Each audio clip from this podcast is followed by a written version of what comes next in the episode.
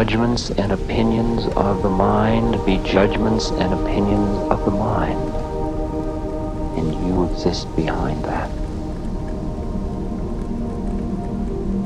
Ah, so.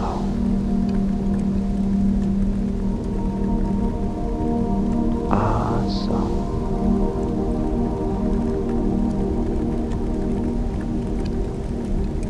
It's really time for you to see through the absurdity of your own predicament. You aren't who you thought you were. You just aren't that person. And in this very lifetime, you can know it.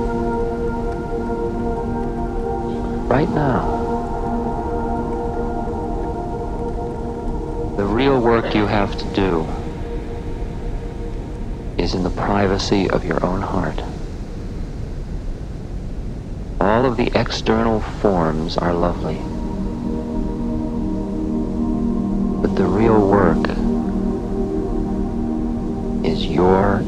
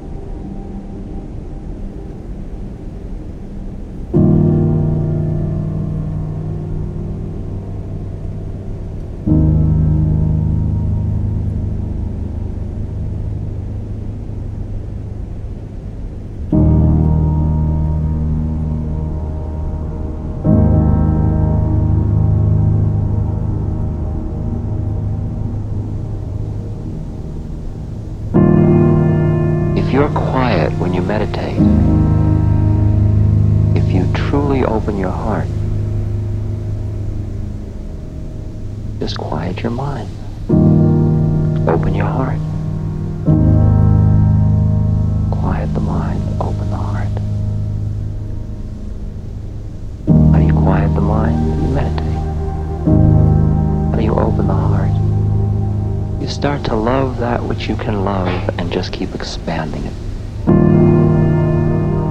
You love a tree, you love a river, you love a leaf, you love a flower, you love a cat, you love a human. But go deeper and deeper into that love.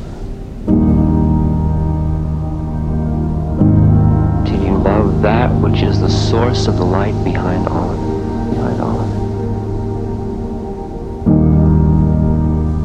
Worship the gate, you go into the inner temple.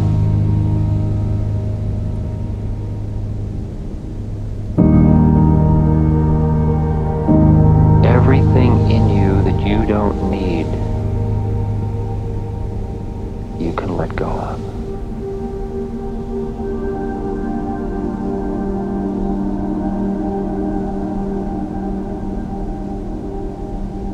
You don't need loneliness.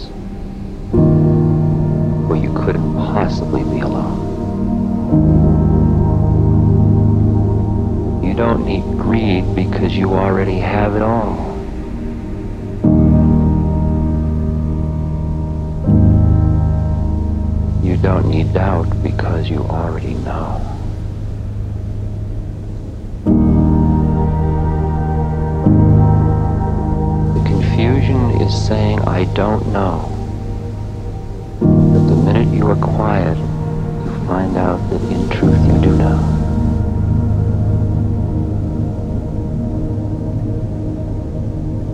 For in you, you know. Plane after plane will open to you. I want to know who I really am.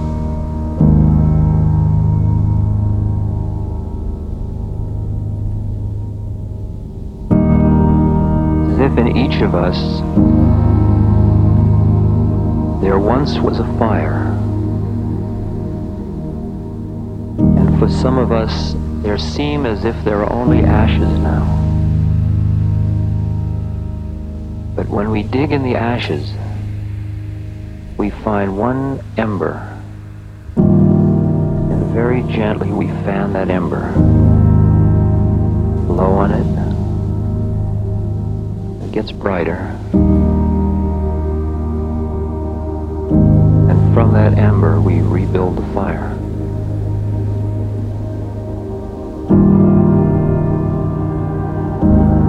Only thing that's important is that ember.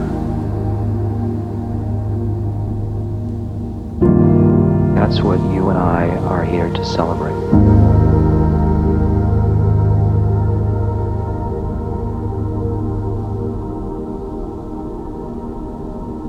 Though we've lived our life totally involved in the world,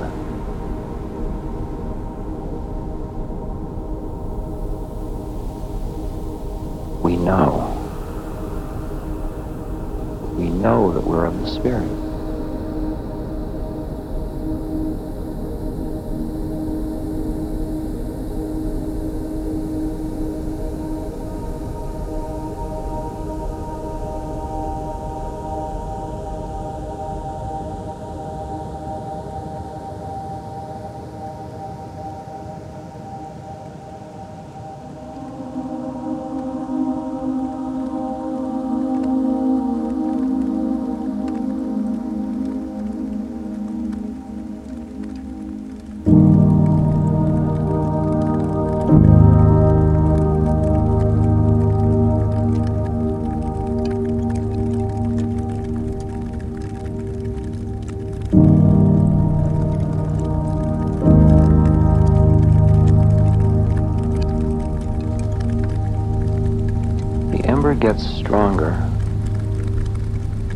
Starts to flicker a bit.